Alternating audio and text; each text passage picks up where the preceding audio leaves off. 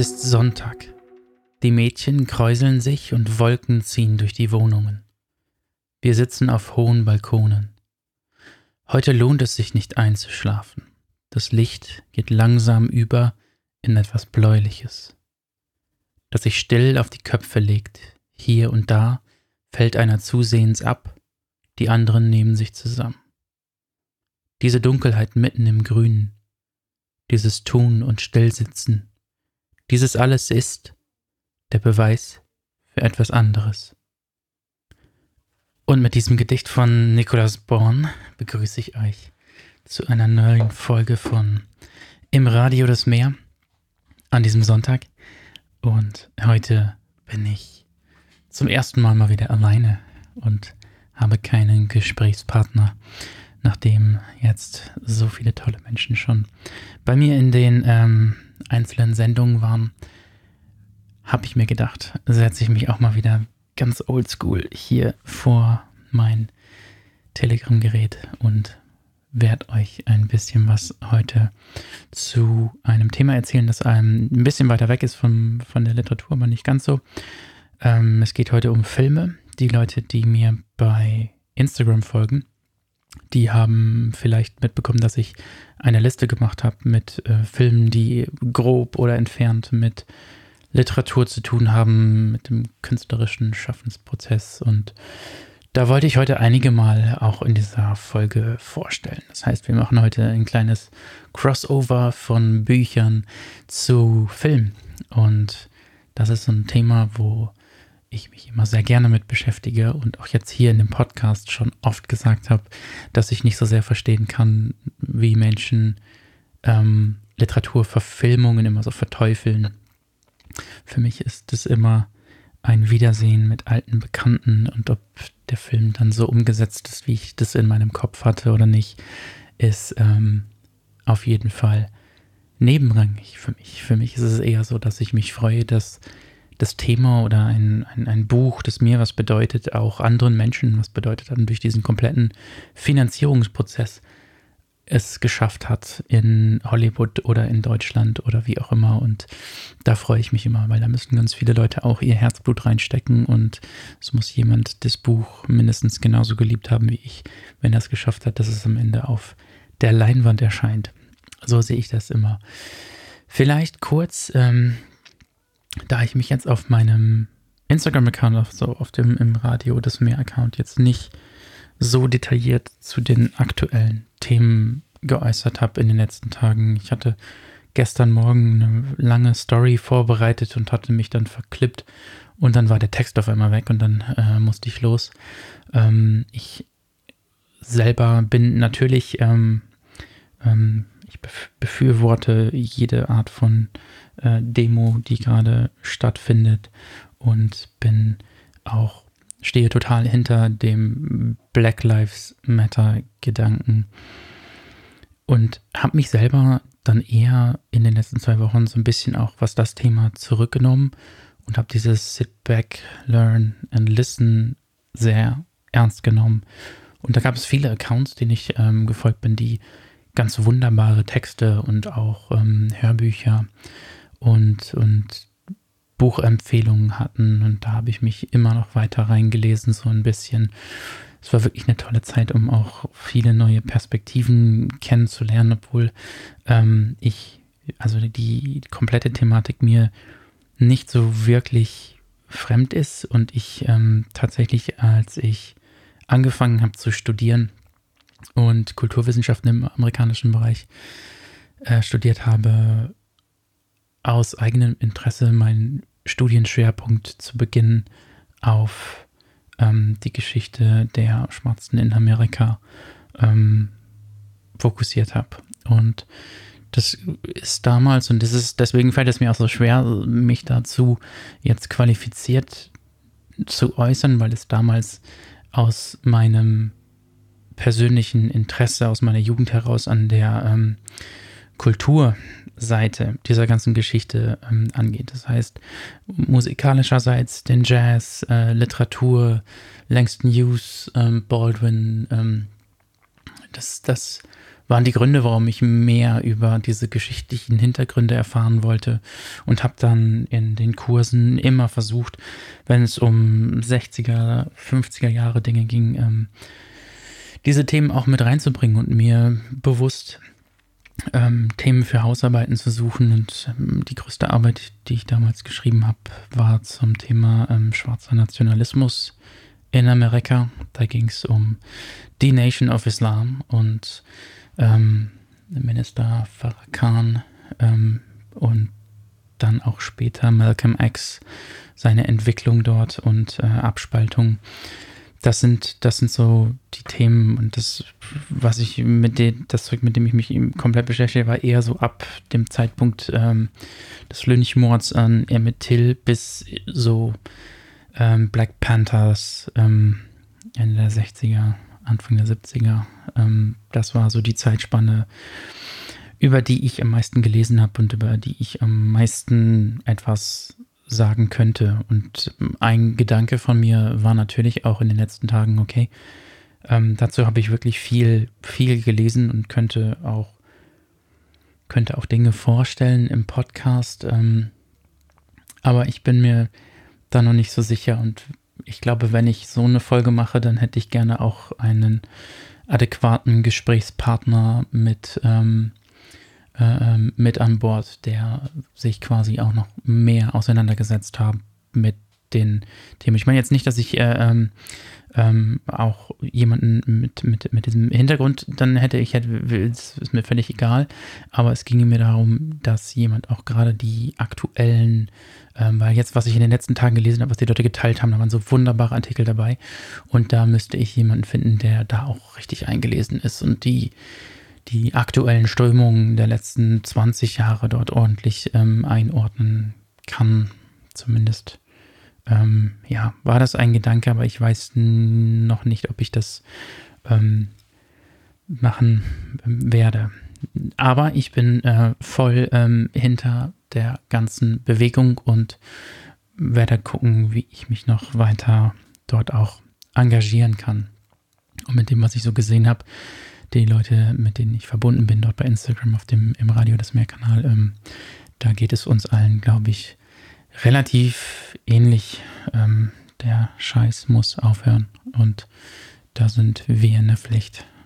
Und mal sehen, was die nächste Zeit so ergibt.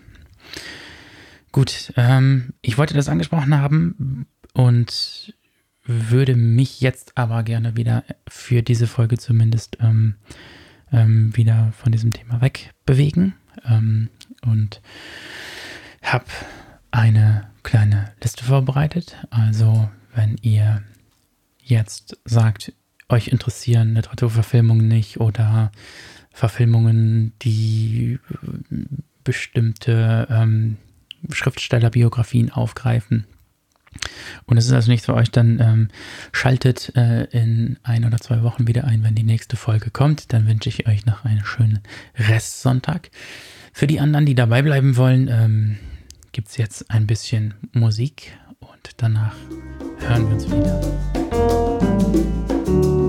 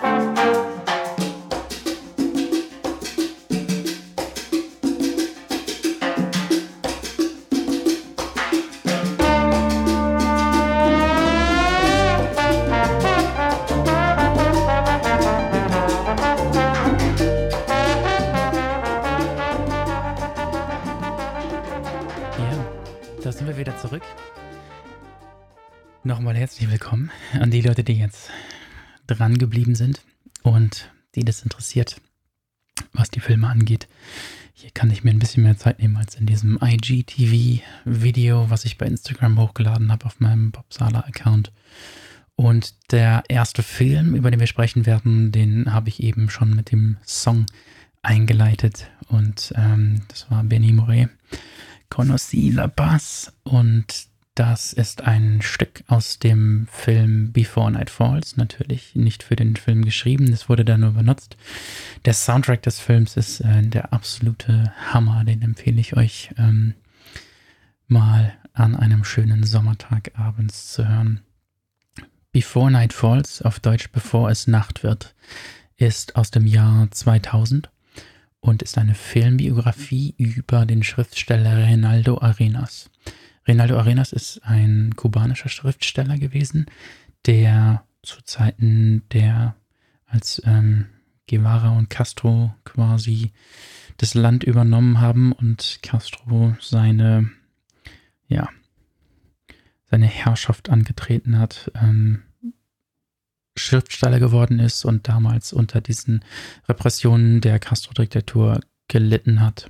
Er selber ist ähm, schwul gewesen und da gab es damals ganz viele Strömungen auf Kuba und es gab ähm, eine große sexuelle Befreiung auf der einen Seite, aber auf der anderen Seite diese diktatorische ähm, ja, Machtherrschaft von Castro und äh, Isla de la Juventud und die ganzen ähm, ja, Konzentrations- und Gefangenenlager, in der ähm, Künstler, Schwule untergebracht wurden und ähm, alle, die dem Regime irgendwie quer kommen könnten. Das hat entweder mit deiner Sexualität oder mit deiner Gesinnung oder mit dem, was du an Output hat, hat es zu tun. Und ähm, die Biografie ist ein Film von Julian Schnabel, ein Künstler, den ihr vielleicht schon mal gehört habt, der eigentlich malt und ähm, ganz unterschiedliche äh, ähm, künstlerische Ausdrucksformen pflegt. Manche kennen ihn äh, aktuell vielleicht davon, weil sein Sohn mit der Heidi Klum rumgeeiert hat. Aber Julian Schnabel ist mm, weltweit bekannter Künstler. Ich mag zwei Filme von ihm ganz, ganz, ganz besonders. Das ist dieses Before Night Falls und dann gab es nochmal Schmetterling und Taucherglocke. Ähm, Dazu komme ich vielleicht ein anderes Mal. Also Before Night Falls ähm, erzählt diese Lebensgeschichte und das war damals die große Rolle für Javier Bardem, den ihr auf jeden Fall wahrscheinlich kennt äh, von den Oscars und anderen Filmen. Und äh, das war so ein quasi Liebhaberprojekt, auch dieser Film. Und das haben auch Schauspieler mitgemacht, einfach um dabei zu sein, wie Johnny Depp oder Sean Penn, der auch eine Figur in dem Film spielt. Und es geht um sein Erwachsenwerden, seine Kindheit, auch die Entdeckung seiner Sexualität, die Entdeckung der Empfindsamkeit, will ich es mal nennen. Also es gibt eine Szene am Anfang, wo eine Lehrerin von ihm bei ihm zu Hause in der sehr ärmlichen Wohnung, in der er mit seiner Familie lebt, mit seiner Mutter, der Vater hat ihn verlassen. Und äh, da ist dann noch sein, sein, sein Großvater mit dabei. Und die Lehrerin kommt dorthin, um den Leuten zu sagen, dass sie denkt, dass er die Sensitivity for Poetry, nennt sie es, glaube ich, die Empfindsamkeit für Poesie ähm, hat und dass er vielleicht Schriftsteller werden könnte. Und der Großvater rastet vollkommen aus und rennt mit ihm in den Garten. Und im Garten ist, der hatte kein Papier oder was zum Schreiben, Notizbücher gehabt. Der hat quasi seine Texte und Wörter in die Baumrinden geritzt. Dann laufen die durch diese Bäume, die er angeritzt hat, und der Großvater fällt einen von diesen Bäumen und äh, will mit diesem ganzen Scheiß nichts zu tun haben. Und er hört aber nicht auf zu schreiben und rennt irgendwann auch von zu Hause weg, noch in relativ jungem Alter. Ähm, der Junge ist auch, glaube ich, gespielt von dem Sohn von Julian Schnabel, wenn ich mich richtig erinnere ähm, der, ähm, der Teil des Films, der so seine Jugend erzählt, ist ähm, ja, vielleicht ein Fünftel des Films oder so. Es geht relativ schnell dann auch nach ähm, Havanna, nee, ja, Holguin erst und dann, ich glaube, Havanna auch, ähm, wo dann erzählt wird, wie er zum Schriftsteller wird und wie er an seinem ersten Roman schreibt mit Brokkoli und gekochten Eiern. Das ist Einzige was er sich leisten kann. Und seine Schreibmaschine, die er sich irgendwo besorgt. Und er schreibt in seinem ersten Roman und sein erster Roman, äh, den reicht er direkt bei einem Preis ein und der hätte den Preis eigentlich gewonnen, aber ein Buch, das regimetreuer war, hat dann den ersten Preis bekommen, aber er hat einen Sonderpreis bekommen und diesen Sonderpreis, der bedeutete, dass er das Buch veröffentlichen darf. Und dort ähm, auf dieser Preisverleihung lernt er ähm, José Isama Lima kennen, der ihn so ein bisschen unter die Fittiche nimmt. Und ja, dann beginnt so seine Reise und wie das so langsam kippt. Also zuerst ist alles noch okay und Party und ähm, sexuelles Erwachen für ihn. Doch er merkt schnell, dass er in dieser Diktatur verfolgt wird und dass er eigentlich nicht frei schreiben kann und dass ähm, er immer Gefahr läuft, ähm, ins Gefängnis zu kommen. Seinen zweiten Roman lässt er dann auch rausschmuggeln und der kommt dann im Ausland raus und wird im Ausland veröffentlicht, bekommt auch einen Preis in Frankreich. Ähm, das ist alles quasi auf dieser wahren Begebenheit von Reinaldo Arenas entstanden und ähm, ja, man begleitet ihn durch diese schrecklichen Jahre dann dort. Und was immer interessant ist, seine Bücher ist, er musste immer mehrfach schreiben, weil er ständig ausgeraubt, geplündert wird, dass die Polizei kommt wieder vorbei, beschlagnahmt Manuskripte und manche von seinen Büchern hat er drei, vier Mal geschrieben und einige musste er dann auch, ähm, die gab es dann nicht mehr, nachdem er aus Kuba entfliehen konnte musste er dann nochmal schreiben aus der Erinnerung Haus, wo die ja schon Jahre zurücklagen, die Filme, äh, die Bücher. Ähm, ganz spannende Biografie, tolle Bücher, auch wenn ihr euch ein Buch kaufen wollt, um in diesen Menschen reinzublicken. Nehmt auf jeden Fall, bevor es Nacht wird, ähm, das Buch, worauf dieser Film auch basiert. Das ist seine Autobiografie und die fasst ähm, das ganz gut zusammen. Und ansonsten gibt es von ihm ähm, eine, ja, eine Serie aus fünf Büchern, die ich sehr, sehr schätze und die viel mit dem Meer zu tun hat. Und ähm, ja, ich schreibe mir das jetzt mal auf, dass ich das wirklich mal in die Liste packe, wenn ich bei Instagram die Sachen nachher hochlade. Hm. Ähm, Genau, es gibt wunderbare Bücher, die sind nicht so leicht zu bekommen tatsächlich in Deutschland leider. Ähm, es gibt ganz wunderbare Penguin-Ausgaben. Einige Ausgaben habe ich auch nur auf Englisch lesen können, weil es einfach keine deutsche Ausgabe gibt. Es gibt, ich glaube, drei, vier Bücher im deutschsprachigen Raum. Es gibt auch, wenn ihr auf eurem E-Reader guckt und Reynaldo Arenas sucht, gibt es so ein ähm, von dem Verlag in Deutschland, so, so, so, so ein Reader von ihm, wo man in drei oder vier Bücher reinlesen kann. Ähm, schaut euch das mal an. Aber ansonsten empfehle ich euch auf jeden Fall, bevor es Nacht wird. Das gibt es von im DTV Verlag, glaube ich. Ähm, bevor es Nacht wird. Ähm, müsste man auf jeden Fall noch finden. Ähm, schnell geschaut. Ja, kriegt man ganz gut antiquarisch hier noch im Netz ähm, für ein, zwei, drei Euro. Also schau dich an Reinaldo Arenas, bevor es Nacht wird. Warum liebe ich den Film so? Hat mehrere Gründe. Zum einen inspiriert er mich selber jedes Mal ähm, einfach mich an den Schreibtisch zu setzen. Und das ist auch ein Grund, warum ich, glaube ich, diese Folge hier mache und warum ich diese Filme alle so liebe. Wenn ich Menschen einfach, ähm, wenn ich, wenn ich das sehe, wenn ich, wenn ich ins Kino gehe, wenn ich Menschen in ihrem schriftstellerischen Prozess beobachte und es kann noch so klischeehaft sein und er sitzt da auf seinem Dach in Kuba auf Kuba und ähm, futtert seinen Brokkoli und seine Eier und tippt in seine Schreibmaschine dort rein.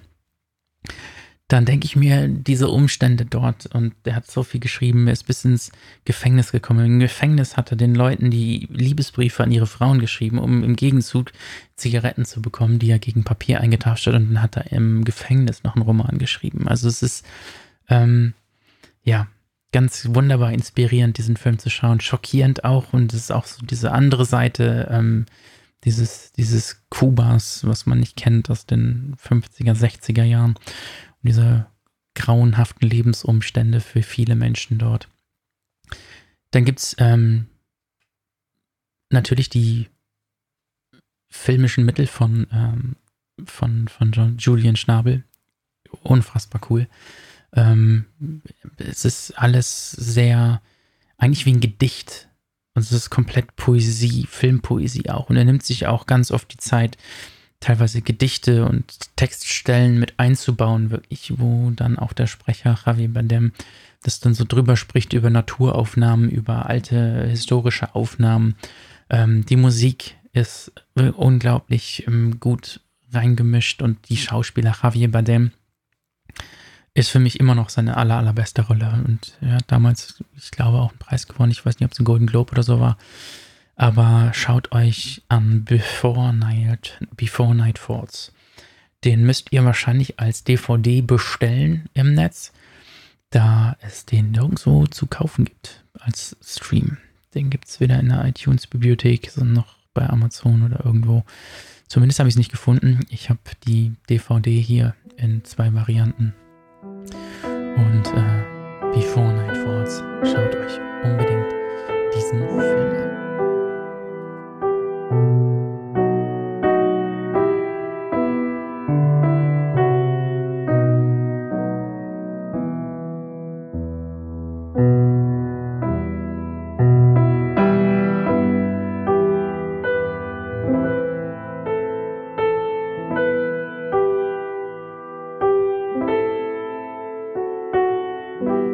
Village of Holcomb stands on the high wheat plains of western Kansas, a lonesome area that other Kansans call out there. Some 70 miles east of the Colorado border, the countryside, with its hard blue skies and desert clear air, has an atmosphere that is rather more far west than middle west. Diese nasale Stimme kommt bestimmt einigen von euch bekannt vor. Und so heißt es Truman Capote. Und der nächste Film, über den ich sprechen möchte, ist der Film Capote. Capote ähm, ist 2005, glaube ich, rausgekommen und ähm, hatte Philip Seymour Hoffman in der Hauptrolle. Der hat dafür auch den Oscar gewonnen, meiner Meinung nach zu Recht. Ähm, der Film ist ein biografischer Film, der Capotes Arbeiten an seinem Roman oder ähm, quasi Non-Fiction-Novel, er hat es dann am Ende genannt, ähm, In Cold Blood ähm, beschreibt. Und zu dieser Zeit ähm, war er mit Harpali, einer guten Freundin, Harpali kennt ihr auch, ähm, wenn die Nachtigall stört, ähm, die wird auch gerade ganz viel erwähnt in der aktuellen Diskussion. Und der Film spielt äh, in diesen Jahren, die er dort recherchiert hat. Truman Capote, den kennt man auch wegen Büchern wie Frühstück bei Tiffany's. Ähm, ist, glaube ich, so der größte Titel, den man mit ihm verbindet, der auch verfilmt wurde. Ganz berühmte Verfilmung. Ähm, und das Ganze spielt 1959. Er ist so dieser Dandy-Mittelpunkt des sozialen Geschehens in New York und hat die ganze High Society um sich geschart. Das waren immer die Menschen, die er, ähm, wo er sich auch hingearbeitet hat. Er kam auch eher aus einem einfachen Verhältnissen und äh, hat einen sehr krassen Stil auch geprägt. Ähm, und der hat sich eine Story rausgesucht aus der Zeitung, ähm, Zeitungsschnipsel, wo es darum ging, dass äh, auf dem Land Leute in so einer Stadt, die nennt sich äh, Hocombe, ähm, und das ist in Kansas. Ähm, die Familie heißt ähm, Clutter, ist die Clutter, Clutter Family und äh, die ähm, wurde ermordet. Es gab, die wurden ausgeraubt und ähm, die komplette Familie wurde abgeschlachtet. Und dann gab es ganz fiese Fotos auch zu der Geschichte. Und er hat sich direkt gedacht, okay, da schreibe ich vielleicht einen kleinen Artikel darüber, was ihn am meisten daran interessiert hat, war nicht irgendwie den Mörder zu finden oder ähnliches, sondern was macht so ein grausamer Mord mit so einer Kleinstadt, mit so einem Dorf in Kansas. Und er wollte die Menschen dort ähm, kennenlernen, die Menschen befragen und gucken, wie jetzt diese kleine, diese kleine Ortschaft mit diesen Morden umgeht. Ist dann dorthin gereist und hat relativ viel Zeit dort verbracht. Ähm, es war dann auch so, dass die Mörder irgendwann gefangen wurden ähm, tatsächlich und er hat sich auch angefreundet mit dem lokalen Polizeichef dort, Alvin Dewey, und hat versucht, für sich und für sein Buch dort so viel Material rauszuschlagen, wie es ging. Und ihm war dann relativ schnell klar, okay, das ist hier kein Artikel oder sowas, sondern das ist ein ganzes Buch.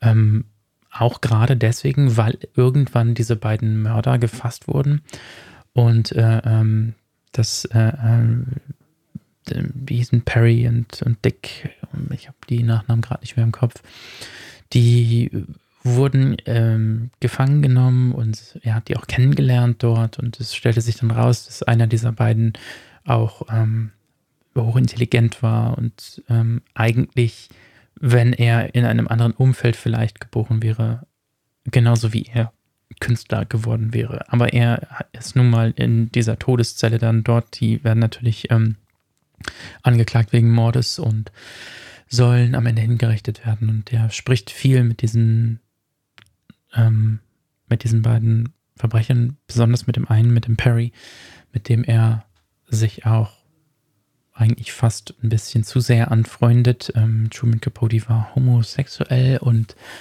das hat auch immer so Anklänge von, ähm, hm, okay, war das vielleicht auch mehr als nur ähm, Subjekt seiner Schreiberei. Ähm, der Film ist, was die Bilder angeht, quasi perfekt. Also ich glaube nicht, dass man das hätte besser machen können. Der Witz ist, dass quasi der komplett gleiche Film zum selben Zeitpunkt gemacht wurde in Hollywood von zwei unterschiedlichen Produktionsfirmen. Und es gibt äh, den Film in quasi zweimal. Ähm, es gibt einmal diese Version, die auch den Oscar gewonnen hat, mit Philip Seymour Hoffman. Und dann gibt es noch eine andere Version, wo Harper Lee von äh, äh, Sandra Bullock gespielt wurde. In dieser Variante hier ist es Catherine Keener. Beide Filme haben äh, eine komplett andere Tonalität. Und ich glaube, dass die das beim zweiten auch noch nachträglich verstärkt haben. Ähm, da ist auch diese Figur nicht ganz so dunkel und in sich gekehrt, wie das Philip Seymour Hoffman hier spielt. Und ähm, ich mag beide Filme. Aber wenn ich mir einen aussuchen müsste, wäre das auf jeden Fall diese dunkle, krasse Version und auch ähm, Philip Seymour Hoffman, einer meiner absoluten Lieblingsschauspieler und leider viel zu früh von uns gegangen. Der Mann hat so geile Rollen gespielt, äh, von, von ähm, Boogie Nights über Almost Famous ähm, bis hin zu dieser Rolle hier bei Capote oder auch ähm, Cynic Docky New York. Da gab es auch mal so einen Film, der auch, kann man glaube ich auch nicht mehr so richtig finden. Ähm, aber der ist ähm, früh gestorben, leider, viel zu früh gestorben und spielt hier wirklich die Rolle seines Lebens. Er hat auch zu Recht den Oscar dafür bekommen und äh, man merkt wirklich auch, wie er am Anfang eigentlich noch ja, mitten im Leben steht. Er kommt von diesen ganzen Erfolgen und auch diesen Verfilmungen und kennt alle Schauspieler, ist bei den Drehorten mit dabei, äh, ähm, kennt von Bogart bis weiß nicht was, äh, kann er Stories erzählen, weil er als Drehbuchschreiber in Hollywood mit unterwegs ist. Und kommt dann hier aufs Land, in diese Einöde, in dieses Nichts und verliert sich dort in dieser Geschichte mit den Leuten. Und er hat im Endeffekt fast zehn Jahre, glaube ich, an diesem Buch gearbeitet. Ähm, und hat Notizen gemacht und es gab am Ende 10.000 Seiten Notizen. Und als ich damals in New York war, 2008, ähm, wollte ich unbedingt, ich wusste, dass der Nachlass von Capote in New York in der Public Library ist.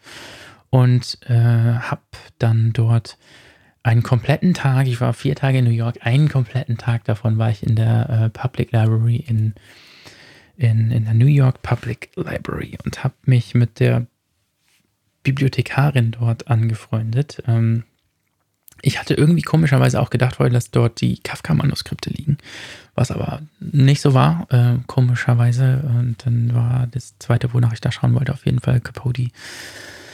Und ich durfte ähm, dann mit in so einen Hinterraum und wir haben uns dann, also ich durfte nicht in den Keller dort rein. Also es ist ja keine Präsenzbibliothek dort, sondern so ein riesen verschachteltes, auf Meilen angelegtes ähm, Kellersystem, ähm, das natürlich auch versichert ist und das würde ich mir nicht, nicht angucken. Aber ich, äh, sie hat mir ähm, dort was aus dem Keller geholt. Zum einen äh, die ganzen Mikrofische-Ausgaben. Die hatten alle Dokumente, die die äh, von Truman Capote hatten, hatten die ähm, als, als Mikrofisch. Und dann habe ich da so einen riesen Kasten von bekommen und äh, äh, ein so ein Notizbuch ähm, hat sie mir dann noch gezeigt, ähm, was ich aber nicht anfassen durfte. Aber naja. Ähm, war ein richtig geiler Tag in dieser Bibliothek. Vor allen Dingen habe ich danach, ich glaube, fünf Stunden vor diesen Mikrofischen gesessen und habe seine Dokumente durchgeschaut. Und ähm, vor allen Dingen diese Encode-Blatt, das war auch damals die Zeit, wo dieser Film rausgekommen war, 2005, ich war 2008 in New York dann und hatte diesen Film auch gesehen und hatte die Bücher alle gelesen und äh, war noch so total auch auf dieses Inkcode-Blatt irgendwie ähm, gepolt und auf den Film und die Hintergründe dort und habe mir dann bei den Mikrofischen genau die Sachen rausgesucht, die zu diesem Themenkomplex gehört haben. Und es waren ganz viele Scans von diesen Spiral-Bindern, die er hatte. Capote hat immer im, im Sitzen geschrieben, im, im, im Liegen, im Bett, in seinem Bademantel quasi in so ringgebundene ähm, Notizblöcke, bevor er dann irgendwann an der Schreibmaschine die Fassungen gemacht hat. Und ich bin durch die ähm, einzelnen Seiten gegangen, wo er die ersten Zeitungsartikel oder diese kleinen Schnipsel findet zu dieser Geschichte in Hongkong und die in, in, seine, in seine Notizbücher reinklebt und erste Fragezeichen halt quasi daneben schreibt, bis hin zu den Durchschlägen und den Manuskriptseiten wirklich von den Cold Blood. Und ich habe dann äh, mir dort vor Ort den Bibliotheksausweis machen müssten. Deswegen war ich so lange auch da drin, weil das alles immer so lange gedauert hat. Ähm, ich, hab, ich bin immer noch angemeldet bei, bei der New York Public Library, witzigerweise. Und habe auch immer noch ein Kopier, eine Kopierkarte. Die musste ich mir nämlich dann auch noch besorgen dort, weil ich ja auf jeden Fall von diesen Mikrofischen Dinge ausdrucken wollte. Ich konnte dann quasi direkt von diesen Mikrofischmaschinen mir Dokumente aus dem Nachlass von Capote ausdrucken. Und das war einer der geilsten Tage, die ich in Amerika hatte. Ähm, ich kam mir wirklich vor wie so ein, wie so ein Detektiv, der diese Sachen nochmal durchschaut und nach Kleinigkeiten sucht. Und ich habe ähm, hier bei mir in der, das werde ich auf jeden Fall auch in den Instagram-Posts später mal packen, äh, ich habe noch einen kompletten Stapel mit kopierten Dokumenten aus dieser Zeit. Und ich habe komplett, das komplette erste Kapitel der ersten Fassung von In Cold Blood mit ein, ein, allen seinen handschriftlichen Notizen, die er ähm, drauf gemacht hat, ähm, habe ich hier auch dazwischen. Das hatte ich mir rauskopiert und ein paar, paar von den Notizbuchseiten. Mh. Mm. Ja, er selber ist daran krepiert, muss man leider fast sagen. Der Alkoholismus ist in dieser Zeit schlimmer geworden, was für ihn das große Problem an der Sache war, dass er für sein Buch ja auch ein Ende brauchte, theoretisch. Und am Anfang hat er den beiden auch die ganze Zeit geholfen, immer noch wieder vor, in Berufung zu gehen und das ganze, den ganzen Prozess zu verschleppen. Und das wurde dann nachher sein, äh, sein Untergang, weil die immer wieder weitergegangen sind vor das nächste Gericht und das hat Jahre gedauert. Und am Ende war er dann dabei, als die beiden erhängt wurden und hat mit denen auch nochmal gesprochen, bevor sie gestorben sind.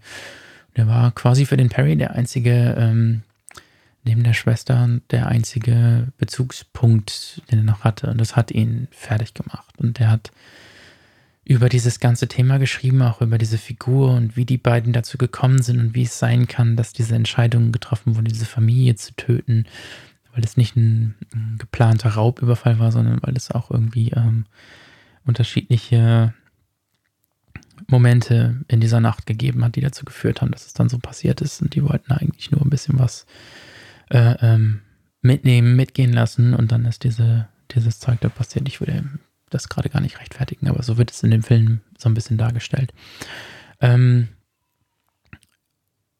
als das Buch dann rausgekommen ist, war er on top of the world. Das war eine komplett neue Form von Literatur, die er da entwickelt hat. Das war Non-Fiction Novel. New Journalism war ja so ein Begriff, der damals ähm, anfing geprägt zu werden. Ähm, aber das Buch selber war mit Vorreiter auch dieser, dieser, dieser dieses kompletten Genres eigentlich, ähm, wo es darum ging, ähm, literarische Stilmittel zu verwenden in reportageartigen ähm, Texten. Und ja, In Cold Blood, geiles Buch und der Film heißt Capote einfach C-A-P-O-T-E mit äh, Philip Seymour Hoffman in der Hauptrolle.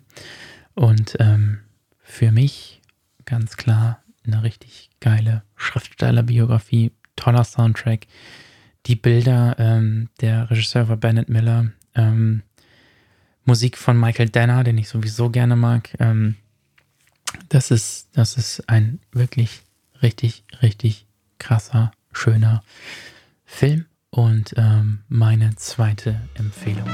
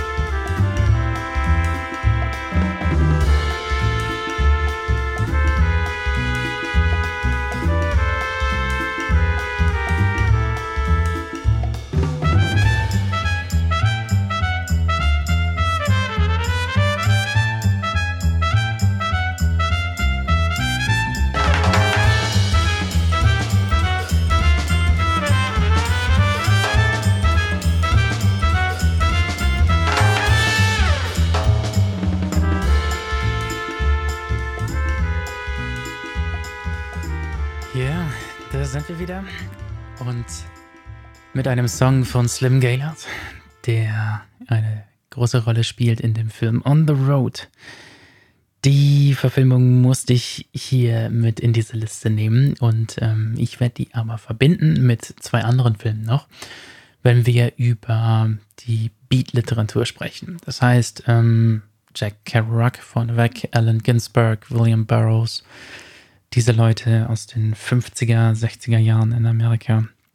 Ähm, gibt es bereits ver verschiedene Verfilmungen, sei es von Werken von ihnen, aber auch biografische Dinge. Und ich werde jetzt einfach mal auf die drei aktuellsten Verfilmungen aus diesem Themenkomplex eingehen. Nicht so lang, aber ähm, doch ähm, auf jede einzelne. Ähm, es ist so, dass On the Road der Film jetzt auch nicht so die super Kritiken bekommen hat.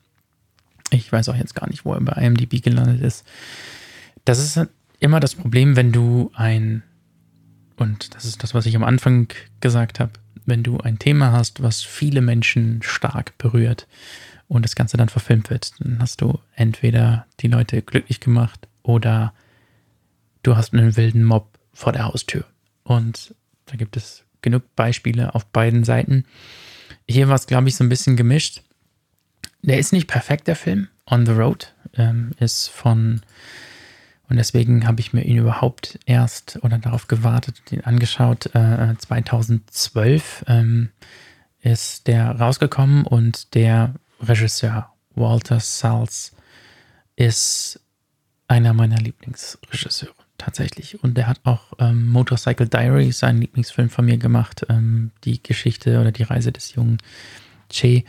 Und deswegen war ich sehr, sehr gespannt auf die Verfilmung dieses kompletten Themenkomplex. On the Road ist die Verfilmung von Jack Kerouacs Roman On the Road. Unterwegs hieß der in Deutschland. Und zwar in der Variante, wie er rausgekommen ist. Es gibt zwei Versionen von diesem Buch. In der einen Version sind alle Namen unkenntlich gemacht und es gab dann nochmal eine The Original Scroll-Version.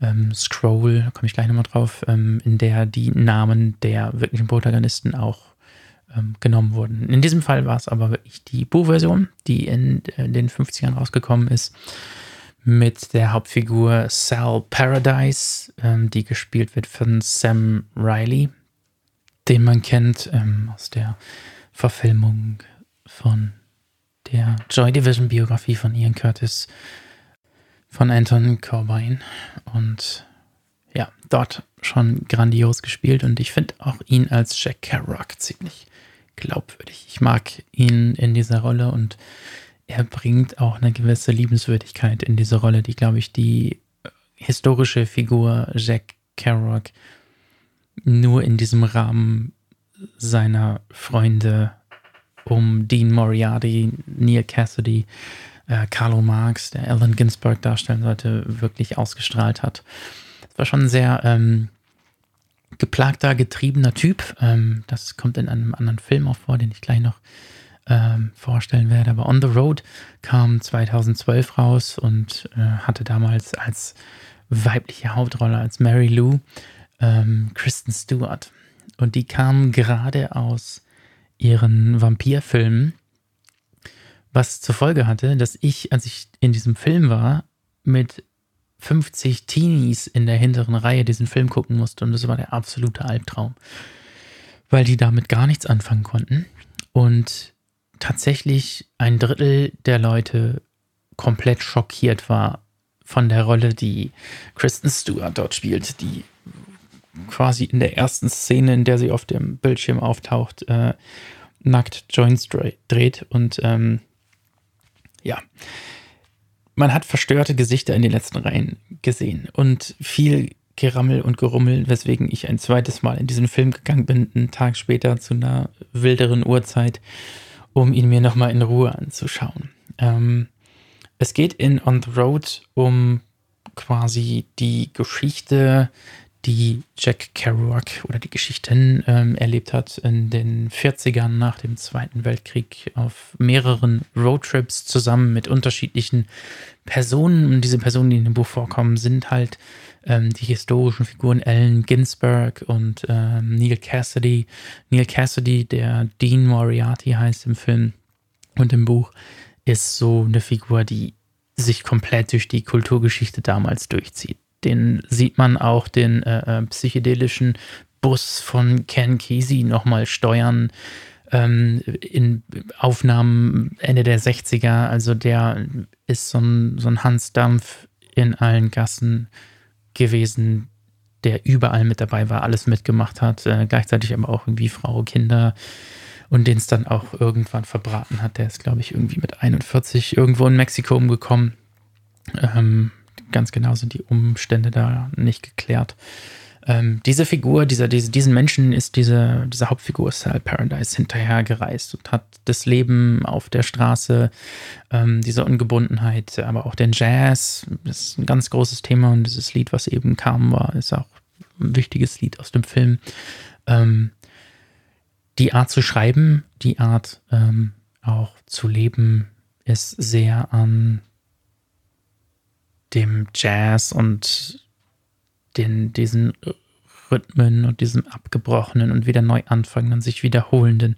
Ähm, ich meine jetzt nicht so ein Easy Listening Zeug, sondern wirklich krasse äh, äh, ähm, Bebop, Jazz-Richtungen, ähm, die die Jungs da gehört haben damals.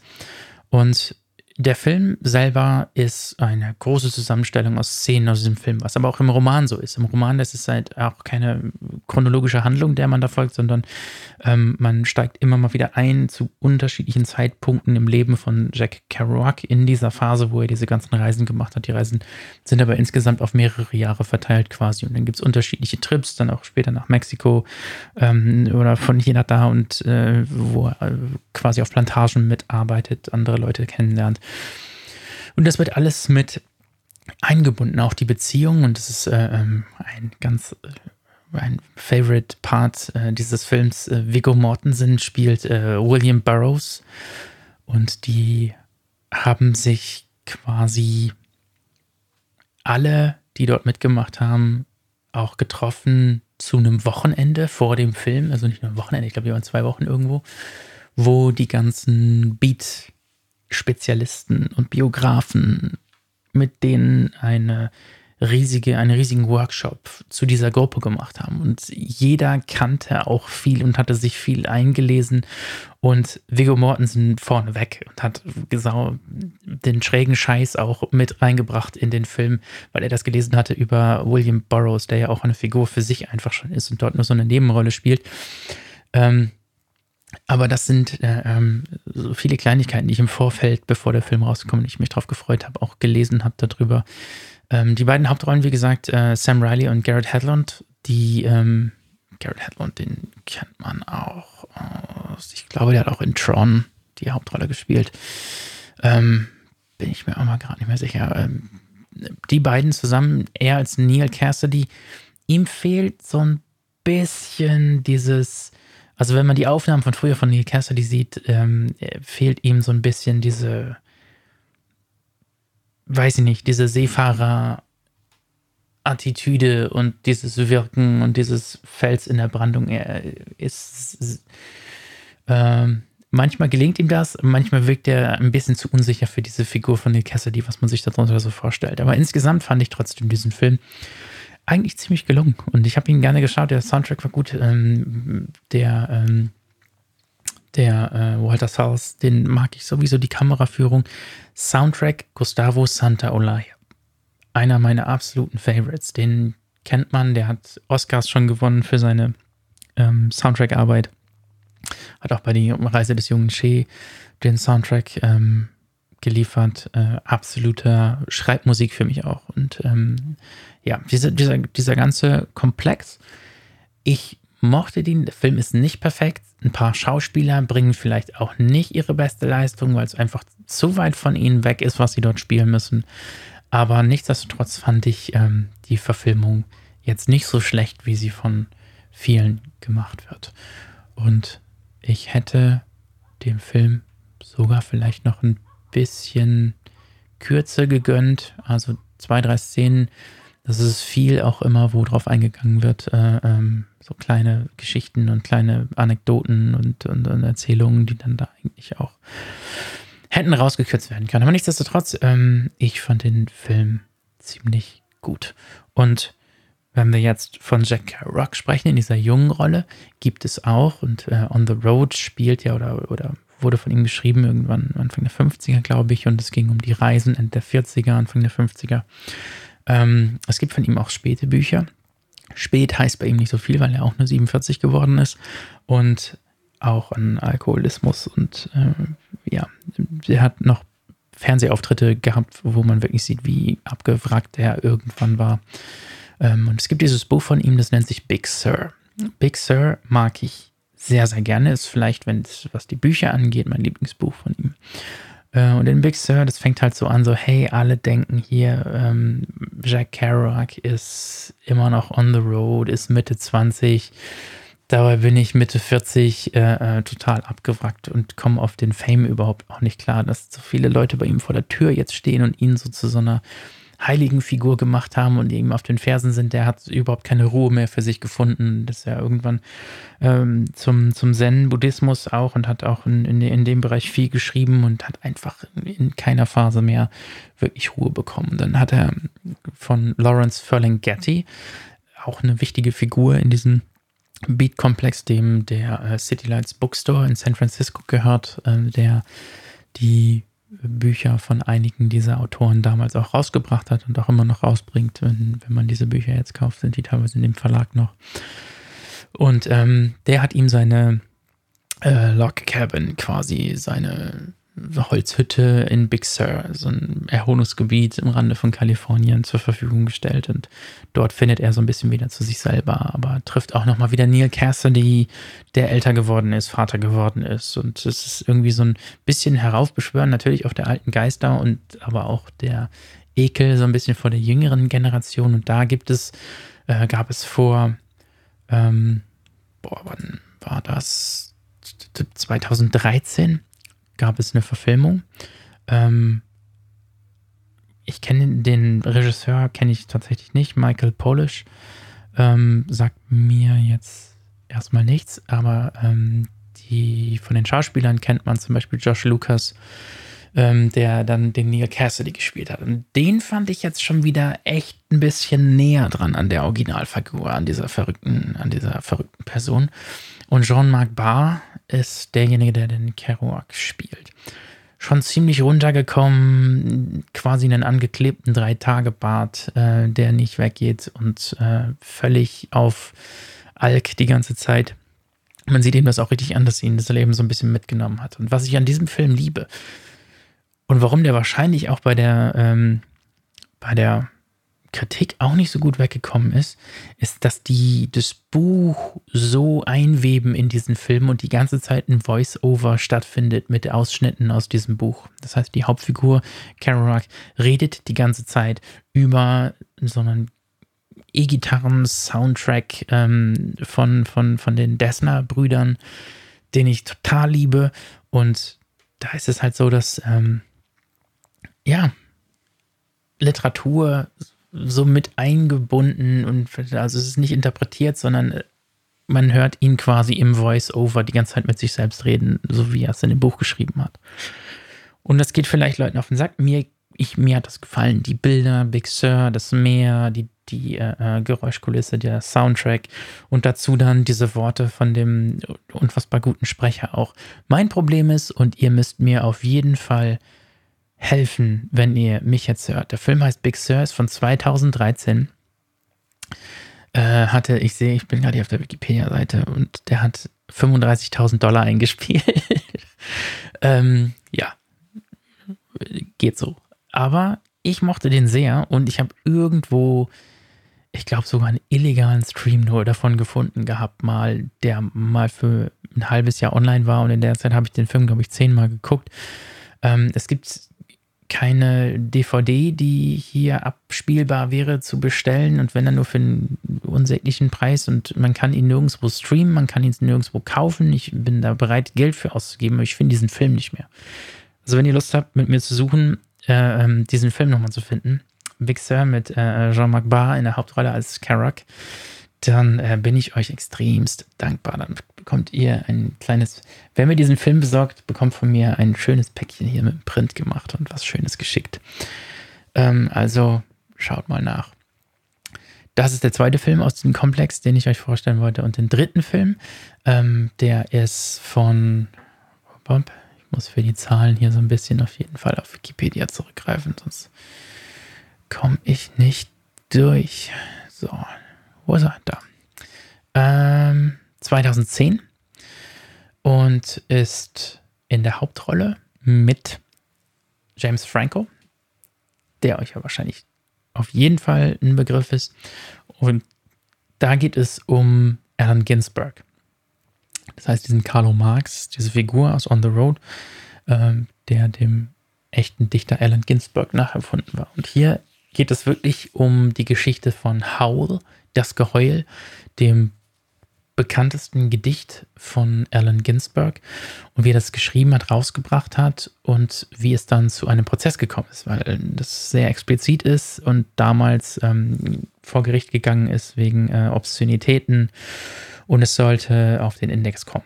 Und dann gab es eine öffentliche Verhandlung quasi über dieses Gedicht und um die Freiheit der Kunst und der hat es damals gewonnen und das war so ein, großer Schlag für die künstlerische Freiheit in Amerika auch zu dieser Zeit. Der Film ist komplett schräg. Äh, der teilt sich so ein bisschen auf zwischen äh, drei Teilen. Das eine, ja, okay, vier. Das eine ist, wie die Hauptfigur, James Franco, Allen Ginsberg, in in einem kleinen Club, in einem kleinen Café ähm, dieses Gedicht vorliest und performt. Dann ist der zweite Teil, dass der Prozess gezeigt wird und äh, man sieht, wie dieser Text auseinandergenommen wird dort von Literaturwissenschaftlern, die sagen, dass das keinen Wert hat, dass es keine Literatur ist, dass es nicht, ähm, kein, kein, äh, nicht besteht vor, der, vor, der, vor den Klassikern und vor den äh, ähm, Methoden über Literatur zu sprechen.